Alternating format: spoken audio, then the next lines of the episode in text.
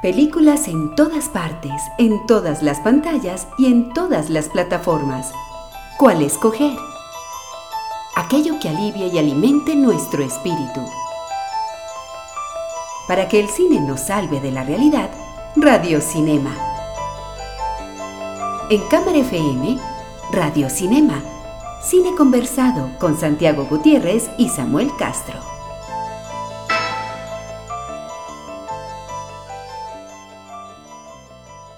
Se dice muchas veces que las mujeres en Hollywood solo triunfan, digamos, si son, si tienen el talento de Meryl Streep, o sea, un talento apabullante de la actuación, o si son supremamente bonitas, como Margot Robbie o como Nicole Kidman. Pero la estrella de la que vamos a hablar hoy eh, está en ese escalón de la mujer que podría ser tu novia, la mujer eh, suficientemente bonita como para que la conozcas y te enamores, pero no tanto como para que sea un imposible. Y de esa identidad es que nuestra invitada de hoy ha creado una carrera, una carrera por demás súper exitosa, porque eh, lo que nuestra invitada de hoy no tiene, digamos, de, mm, perfecta, lo tiene inteligente a la hora de escoger los proyectos, de escoger los papeles y de saber cuáles papeles le sirven más, digamos, a sus capacidades actorales. En la noche de hoy vamos a hacer un repaso por la carrera de Sandra Bullock. Nos hacen reír, soñar y llorar. Aún así, no los conocemos. Personajes del cine en Radio Cinema. Buenas noches, Santiago. Buenas noches, Samuel. Me, gusta tu optimismo que, que, tienes opciones de ser novia de Sandra Bullock. Eh, no, no, es lo, que, es lo que ella quiere que creamos, no ah, que sea posible. Está muy bien, está muy bien. Eh, Saludos a los oyentes. Nos pueden escuchar, recuerden, eh, nos están escuchando por los 95.9 de Cámara FM en Medellín, pero también nos están escuchando a través de las distintas aplicaciones de audio por las que este programa se transmite, como Mixcloud, como Soundcloud, como Deezer, como Spotify, como Evox y como iTunes Podcast. En todas esas plataformas nos encuentran eh, y, nos oyen y nos pueden hacer los comentarios al respecto acerca de lo que les gustó o no. Recuerden que eso nos lo, pueden decir en las cuentas de Twitter. La de la emisora es arroba cámara FM, la del programa es arroba FM Radio Cinema y nuestras cuentas de Twitter, la de Santiago. San Gutiérrez J. Y la mía, arroba Samuel Escritor. Santiago, mm. eh, sé que este programa causa roncha en mucha gente. ¿Por Porque Sandra Bullock provoca como emociones encontradas o emociones muy fuertes cuando uno dice es una actriz de cine. ¿Y, qué hacemos pues? Como dice Ricardo Silva con los escritores. Que uno sea un escritor no significa que sea un buen escritor. Que uno sea actriz no significa que sea una buena actriz. Aunque yo creo que Sandra Bullock, eh, pues no será Meryl Streep, pero es una actriz que cumple que, cumple con los proyectos en los que, en los que se, embarca y que cumple más allá, digamos, del deber. Eh, y ya veremos en qué, en qué tipo de proyectos le podemos decir eso. Nace eh, en Arlington, Virginia, el 26 de julio de 1964. Eh, es hija de un entrenador de, de, de, voz y que era más empleado de la Armada, y de una cantante de ópera que se llama Helga Mathilde Meyer, eh, que era eh, alemana. Por eso los, digamos que la, la, la herencia genética de, de, Sandra Bullock es una mezcla rara también eh, de, germana Así es. con, con gringa. ella creció y se crió en Austria. Sí, sí. Por lo tanto, habla. Sí.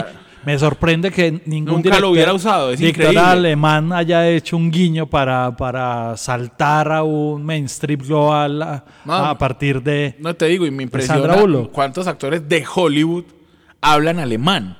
O sea, ¿cómo es que no le ponen una trama de hablar alemán o de espías, espías alemanes? O, me parece impresionante. Eh, digamos que ella era parte también del coro en el que su mamá cantaba, en, el, coro de la ópera. Entonces también hay una parte de habilidades de canto que no hemos explorado mucho en la carrera de Sandra, que, me, parece impresionante. Luego, em, ella aplica, digamos, a la ciudadanía eh, alemana ahorita en 2009, hace como hace nueve años, entonces tiene las dos nacionalidades y, es hija, digamos, admirada en Alemania. Va, se devuelven a Estados Unidos y Sandra es porrista. Sí, al final de su adolescencia es cuando vuelven a, vuelven a Washington y ella empieza a estudiar en la Universidad de Carolina. Eh, arte dramático, que es donde, digamos, empieza a hacer una, una incipiente carrera, montajes of Broadway y, paralelamente eh, empieza, o paralelamente no, posteriormente comienza este sueño y se va a Nueva York, que es donde hace lo de Broadway, evidentemente. Y pues como cualquiera, empezó desde abajo, a pesar de venir de un medio artístico, empezaría siendo camarera y al mismo tiempo buscando papeles. Eh, a, mí, hoy digamos que no, no es claro eh, el hecho de, o sea, de que Sandra Bullock aparezca como voy a decir el término como lo usan en español, como la bimbo de una, la chica bimbo de una película. Sí. Eh, ¿qué, qué, significa? Son esos papeles, y menos en el, en el medio del movimiento Me Too, pues digamos que hoy es más difícil que, que se acepte a una chica bimbo en, en, un papel, pero ese era más o menos su, su papel en Demolition Man, que fue la, la película que yo diría que la lanzó a la fama después de participar en muchas películas independientes. Sí, eh, había tenido, digamos, desde el 87 participaciones eh, inestables que iban y venían. El 93 es un año de, mm, digamos, mucho trabajo, pero trabajo de figurante y papeles pequeños. Y evidentemente Demolition Man además de ser una película pues con Silvestre Stallone en aquella época que era un personaje rey de la taquilla, la jalonaría mucho. Y ahí, yo iba a decir, ahí me parece que eh, es clave para entender cómo se armó el resto de la carrera de Sandra, porque eh, Demolition Man era un personaje que eh, podía tener secuencias de acción y ella las hacía bien. tenía pues cierta exigencia dramática, no mucha, pero, pero importante para la película, digamos, y funcionaba había, hay que decir que tener química romántica con Sylvester Stallone, digamos, ya, ya eso demostraba capacidad actoral. y un asunto ahí con la comedia, eh, no sé si te acordás, que en, Demolition Man, cada vez que alguien decía una grosería, un, un robot les sacaba un papelito de una multa, porque era un mundo en el que estaba prohibido decir groserías. Sí, así es. Em, entonces ahí mostró ya sus dotes para la comedia, que es lo que ha sido siempre la carrera. O sea, uno ve los papeles, incluso Pensemos en, lo, en, en el siguiente gran papel de ella que fue en Speed. Claro, que fue realmente el que la puso en el foco. Porque Demolition Man, seguramente muchos de nuestros oyentes están diciendo, ah, claro, sí, sí, sí, ella actúa ahí. Pero Speed es que ya la pone en un, en un nivel eh, superior, incluso a la manera, al momento de cobrar. Ajá, y lo que iba a decir era que el, ella en Speed, siendo una película de acción, tiene mucho de comedia. De, comedia ella romántica, de comedia física, de comedia de gesto, que es su, su gran, digamos, cualidad. Eh, y, que, la convirtió en una estrella porque Speed recaudó 350 millones de dólares en todo el mundo. Exacto, una película a la que nadie esperaba. No, fue un bombazo miedoso. La gente le recomendó a Sandra Bullock sus propios agentes que no sería porque pues era... Porque era una trama de serie B, o sea, era puro serie B. Exacto. estás en un bus y el bus no puede bajar de cierta velocidad. Esa es una esa es una pura trama de, película directa para VHS. Mm, Pero los astros se alinearon, la química entre ella y Keanu Reeves funcionó mucho, a la gente le encantó y Dennis Hopper se lució como el malo. El malo, 350 millones de dólares recaudaría esa eh, película en todo el mundo. Exacto. Eh, después de eso, eh, la vimos en lo que es su género, digamos, más, más usual, o en una parte de, la época, sí, que fue la comedia romántica. Entonces la vimos en Mientras dormías, que a mí me gusta mucho en, esa película por los por lo por cómo maneja ella la confusión. Luego la vimos en La Red o The Net, que hacía ese sí, pues perdón, pues pero Sandra Bullock de hacker me parecía un poquito un poquito no, un poquito no creíble. Pero después sería esa película que a mí me gusta tanto, de la que hemos hablado tanto, de que es A Time to Kill. Ajá, de Joel Schumacher. Ah, a mí me gusta mucho esa película, hermano. Bueno, démosle entonces una cortinilla, Samuel. Sí, de una. Hablemos entonces de A Time to Kill. Se ganaron su lugar en nuestra memoria y en la historia del cine. Clásicos de ayer y de hoy, en Radio Cinema. Bueno, Santiago, a mí a Time to Kill hemos, la hemos mencionado varias veces acá. Es antes del renacimiento de Matthew McConaughey, la mejor actuación de Matthew McConaughey de su carrera, digamos, lo que no, de, eh, si descartamos lo que hizo con Richard Linklater. Sí, digamos, tiene actores que estaban despegando su carrera y que después serían pesos pesados en, en, la escena de Hollywood. Estoy hablando de Samuel Jackson, que pues acaba de, lo acabamos de ver en Pulp Fiction unos años antes. Está un Kevin Spacey que también después se ganaría eh, el Oscar. Eh, y bueno, y Sandra Estaba Bullock. Chris Cooper, si mi memoria no me falla, no estoy seguro. Estaba Oliver Platt, por ejemplo. Estaban los dos Sutherland. Estaba Ashley Judd. Eh, era, era un reparto. No, creo que Chris Cooper no, pero, pero los, los otros que te he dicho sí. Ah, sí, sí, sí, estaba Chris Cooper. Lo que pasa es que el papel es muy chiquitico. Sí, sí, pero, pero es una película que tiene un reparto que años después sería muy costoso, pero que en ese momento eran como figuras emergentes. Sí, lo que pasa es que eh, era una novela de John Grisham que adaptaría a Kiva Goldsman, que después se convertiría en uno de los guionistas más valorizados o valorados de Hollywood. Esa, a mí me parece que ese, ese guion le quedó perfecto y que, y que la película funciona en todos los en todo, en todas las dimensiones en, en, lo romántico entre ellos dos en es una película de juzgados entonces funciona perfectamente ahí. Matthew McConaughey sale más pinta que, que nunca. Bueno estaba estábamos ante lo que ya era una mujer que ya era una estrella de verdad en Hollywood Sí, la ponían de, Claro, ese mismo año estaría con Attenborough en, Love and War, que Attenborough es un, director pesado también. Sí, entonces ya Sandra Bullock, digamos, con una carrera consagrada, empieza a hacer lo que las actrices inteligentes hacen, y es escoger los proyectos. Sí, claro que te iba a decir precisamente al respecto que al año siguiente toma una decisión que no fue tan afortunada, tal vez en su bolsillo sí que es hacer Speed 2 Ah, pero yo creo que era por contrato. Sí, Keanu Reeves, no, porque Keanu Reeves decide no estar, ella decide y subirse esta vez, pero era no, no funcionó tan bien, ya no estaba la química. Que, pero es que además también era que la premisa era ya todavía más rebuscada, o sea, ya no era un bus, sino un, barco. Sí, no, claro. Santiago, es que también, pues, no nos digamos pendejadas. Hace una cosa que no era ni comedia ni nada con Ben Affleck, que se llamaba Forces of Nature, eh, me acuerdo, hace... 28 eh, días, que no estaba mal, digamos. 28 días era una, una cosita muy, muy, muy regularcita, pero que ella te daba otra dimensión. De, soy loca. Y entonces, ves, Sandra es capaz de hacer otros papeles. O sea, la película sí es muy mala, pero ella, digamos, mostraba ahí otra, otra faceta actoral. Pero viene otra de esos golpes de suerte de Sandra, que es mi simpatía. Sí, una película que no tenía tampoco muchas aspiraciones, pero... Sí, pero ojo, ya ella ahí tiene crédito como productora. Claro, claro, claro, pero, pero además daba en el, en el cast perfecto porque resultaba creíble como, como agente, pero también como reina de belleza y tenía, digamos, esos visos cómicos que ella, como lo dijiste ahora, siempre ha tenido en su, en su Exacto, era, era, aprovechar, era aprovechar como, bueno, vamos a, si, si aquí, si, si, me, si me joden por la belleza, pues vamos a hacer que esta actriz, que a la que joden por la belleza, que no era una belleza clásica y no sé qué, pues va a ser un concurso de belleza. A mí me parece que había algo de venganza de ella misma en, en, escoger ese proyecto. Eh, la película fue un, un éxito total. Y entonces ya ella es, digamos que con ese éxito como productora empieza a producir cosas que no necesariamente actúa. Ella, por ejemplo, produjo Katie Leopold, esa película con Meg Ryan y con Hugh Jackman.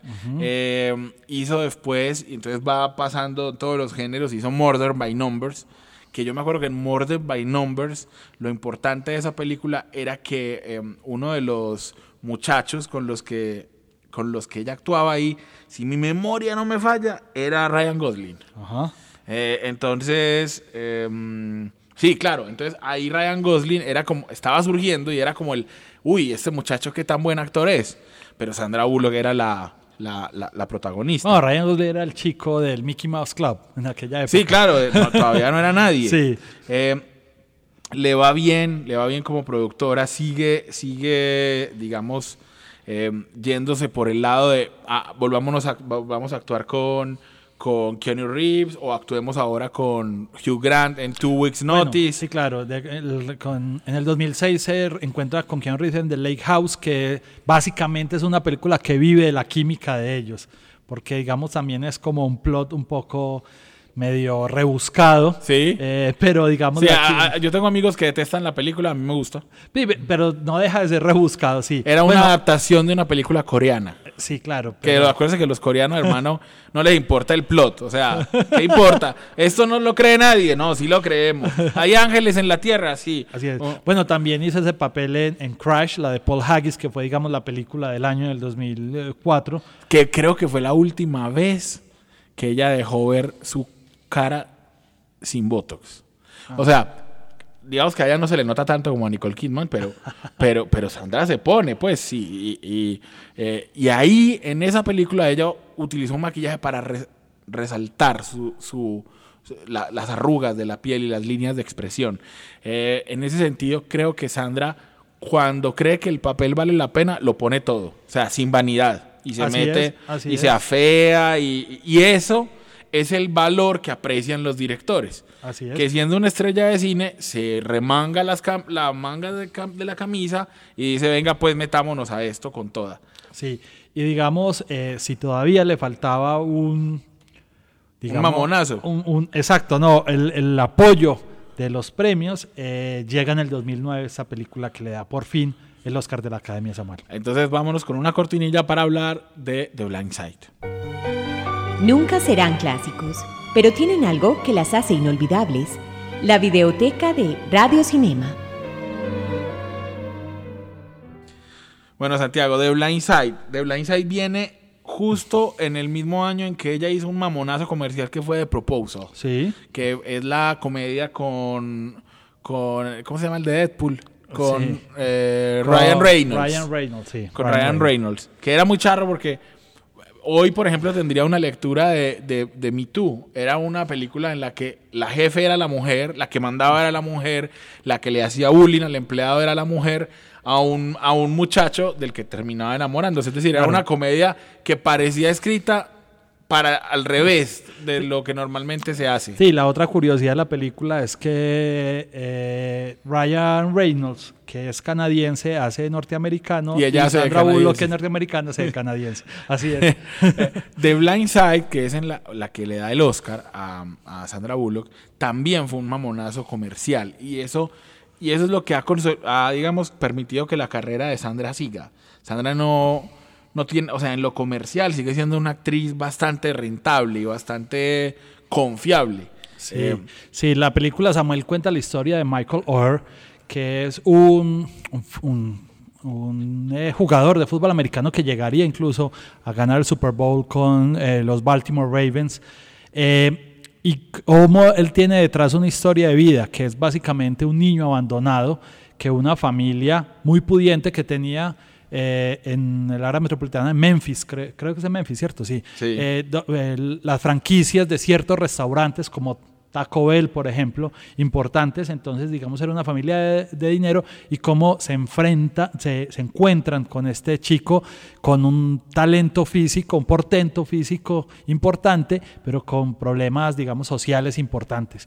Es una historia real, eh, ella, imita ahí un acento sureño, que yo no sé, vos sos el que sabe si le salió bien Sí, no, no, no, la verdad, y fue muy eh, patrocinado por la familia, o sea, fue una versión muy aplaudida, y si ven la película al final que muestran los personajes reales y los, y los personajes eh, ficticios, digamos, se, se, se basa mucho en sí, ella, ella, hizo un estudio ahí de personajes. Sí, Kathy Bates es muy parecida a la profesora, en fin. Sí, ella le gana en ese año, en el 2010, le gana a Meryl Streep, que estaba nominada por Julian Julia, le gana a Helen Mirren, que estaba nominada por The Last Station, a Kerry Mulligan y a Gabor, gracias a Dios, y a Gabor Sidibe por Precious, que y lo digo por qué, porque Precious me parece la pornomiseria norteamericana. Eh, la pornomiseria en su máxima expresión.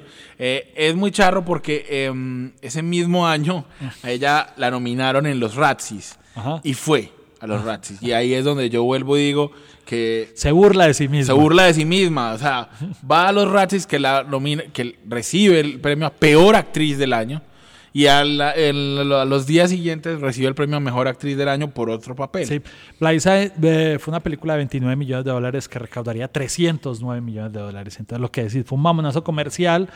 Eh, ya con el Oscar eh, se pondría a otro nivel y em, un par de años después el señor Alfonso Cuarón la llamaría. Muchas personas dicen que Sandra Bullock es lo peor de Gravity, pero yo creo que sería una película diferente sin Sandra Bullock. No, y no solo diferente, yo, no, yo, estoy casi seguro que no sería tan buena. Porque Sandra tenía justamente, eh, ahí volvemos, esa apariencia de persona normal eh, que le da credibilidad a la lucha de ella por sobrevivir. Es decir, le creemos más. Si, si fuera Charlize Theron con sus 1,80 de estatura, con las medidas perfectas, impecable, ¿cierto? Uno diría que es más, más fácil que Charlize Theron, astronauta, sobreviva. Pero, pero aquí, Sandra, el entrenamiento que tuvo que hacer bajo el agua para las escenas, porque todas esas, un montón de escenas de esas en las que está supuestamente gravedad cero, se hicieron bajo el agua para, para imitar ciertas cosas. Una gran exigencia física en el rodaje. O sea, y lo dice Cuarón, ella se comprometió seis meses de entrenamiento fuerte para lograr lo que es Gravity. Eh, después de eso, ella sigue, digo, es que ha tenido problemas o tuvo problemas en su vida personal, adoptó a un niño, se, eh, se encarretó como con un man que la novia o la esposa antes era actriz porno. Era actriz porno y entonces eh, a la pobre Sandra le pusieron cachos con, ah, con eso. Miren que estamos tratando de manejarlo muy rápidamente porque no nos interesa tanto. Pero, pero eso es lo que explica que no hubiera tenido tantas películas. Pero digamos, termina en lo que es ahora la moda, por decirlo de alguna manera, streaming con una película que ha tenido buenos números, digamos, en eh, Netflix. Beer Box. Que es Beer Box me parece una película muy entretenida para ver en la casa, muy tensionante. O sea, eh, yo, quien decía en Netflix, se la recomiendo que le den una, una pasada. Como siempre decimos, Sandra Bullock se entrega al papel y se dedica, no le importa fearse, no le importa eh, no, no estar maquillada en, digamos, un plot que aquí, que de nuevo es un poco traído los cabellos, pero, pero es interesante. Es, digamos, una película así como medio posapocalíptica, de suspenso, medio terror. Y, eh, ella, y ella está contenta siendo productora y, no tiene problema en, O sea, Sandra ha ganado mucha plata, no se, no se pone con cuentos. Ella no es la actriz que más llamen, pero yo creo que, pero que tampoco, o sea, hoy en día Sandra hace parte de esa élite a lo George Clooney, a lo Brad Pitt, de que eh, en algún momento Apple o cualquiera o Amazon le va a decir, venga y haga una serie. Claro, porque ella creo que en el Speed en la segunda Speed llegó a ser la mujer mejor pagada o estar ahí en el top. Sí, está ahí, está ahí. Y en, el mismo tiempo también eh, eh, la People la mencionan las mujeres más hermosas. Entonces, digamos, esa ha sido como la carrera de ella, o sea, de no creérsela del todo, y, pero estar siempre ahí. Y y lo que se le puede criticar, lo que decías, sabemos que hay gente que este programa dijo por qué lo hicieron, pero es alguien honesto en su trabajo. Sí, es, lo que todos creemos. Por eso vamos a vamos a acabar eh, este programa con una canción que sale en The Lake House, como para que sigamos con la polémica, porque a mí sí me gusta esa película y la defiendo, eh, así sea romántica y sensiblera, lo, sé, pero que haga es un placer culposo, lo, admito. Y, vamos a acabar con una canción de la banda sonora que es This Never Happened Before, de Paul McCartney. Y con esa canción nos despedimos para que nos escuchen dentro de ocho días en Radio Cinema.